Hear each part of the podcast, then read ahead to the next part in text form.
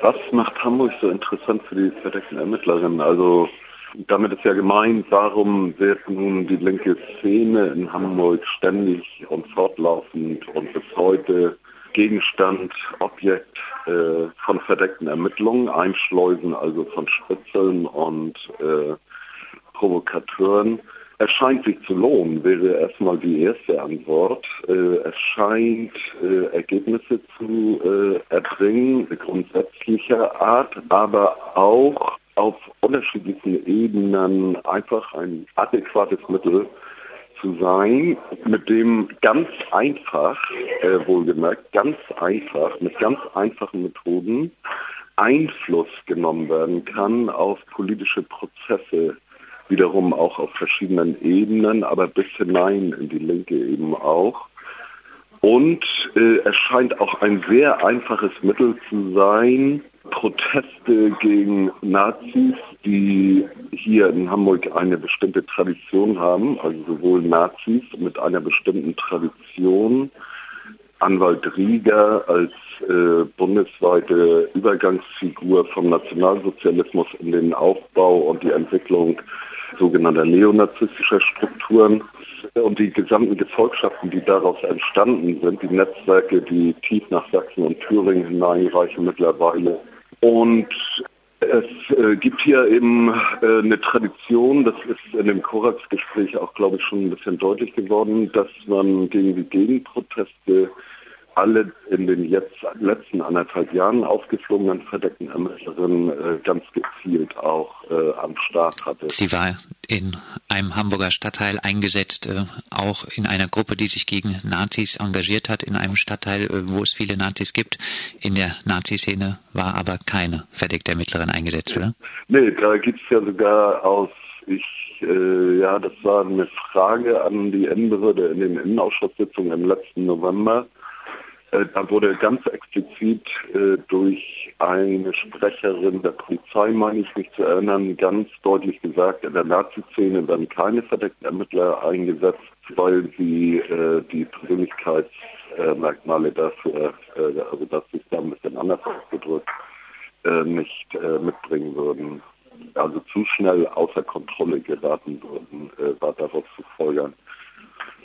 Womit ja implizit auch gesagt ist, dass die verdeckten Ermittlerinnen mit ihren illegalen Aktivitäten, selbst nach diesen Maßstäben illegalen Aktivitäten, immer noch unter Kontrolle gewesen sind.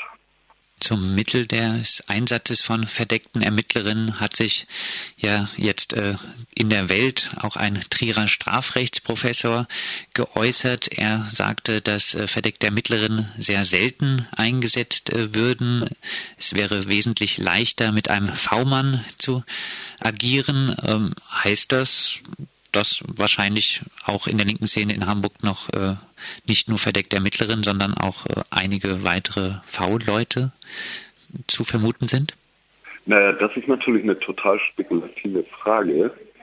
Aber mit ähm, Bundespolitik äh, lässt sich das gar nicht anders äh, vorstellen, als der, dass dem so ist. Also erstens, äh, wenn jetzt diese Serie der entdeckten verdeckten Ermittlerinnen äh, auftaucht in den letzten anderthalb Jahren äh, und äh, bestimmte äh, Schemas äh, darauf gelegt werden, äh, der Möglichkeiten des Eintritts beispielsweise in die linke Szene oder der Daten, also das Datum und so, dann ist ja klar, dass sich daraus ergibt, dass weitere vorhanden sind. Zweitens, äh, die Mittel des Verfassungsschutzes sind davon ja unabhängig äh, und die werden natürlich auch in Anschlag gebracht. In Abständen gehen immer wieder mal Leute an die Öffentlichkeit, äh, die dann irgendwo an irgendeinem Ort äh, auf dem Weg zur Arbeit oder wie auch immer oder in einem Café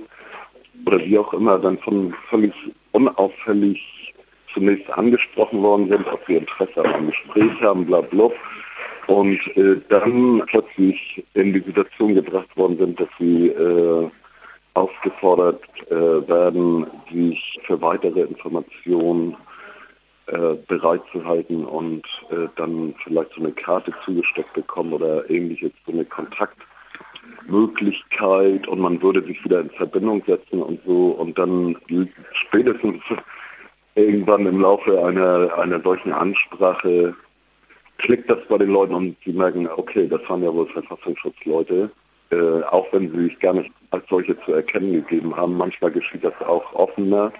Jedenfalls erfahren wir immer wieder von solchen Anwerbeversuchen und man muss davon ausgehen, dass es natürlich auch neben denen, die sich dann öffentlich äh, dazu verhalten und das äh, ihren Leuten erzählen, Manche erzählen das ja auch nur ihren Leuten und dann geht das gar nicht in die Öffentlichkeit.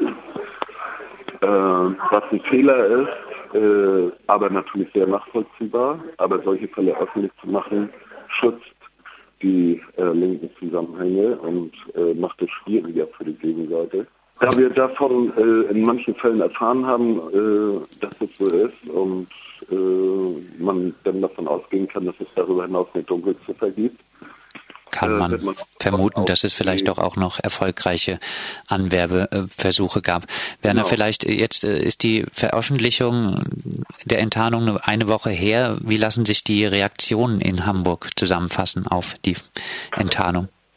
Ja, das gibt unterschiedlichste Reaktionen. Also manche, ich würde sagen, äh, eher ältere, die sind fast schon so ein bisschen abgebrüht und so einem Motto nach, wieder eine. Aber es lässt auch die, glaube ich, nicht kalt, so wie ich das beobachte. Und dann gibt es natürlich wieder auch ein persönliches Umfeld, äh, dort, wo diese verdeckte Ermittlerin das geschafft hat, sich reinzuschleimen und wo für diese Leute das natürlich eine tiefe persönliche Enttäuschung und richtiger Verrat ist, äh, mit denen sie jetzt zu tun haben und den wir jetzt aufarbeiten müssen, psychologisch letztendlich aufarbeiten müssen, auf den unterschiedlichsten Ebenen.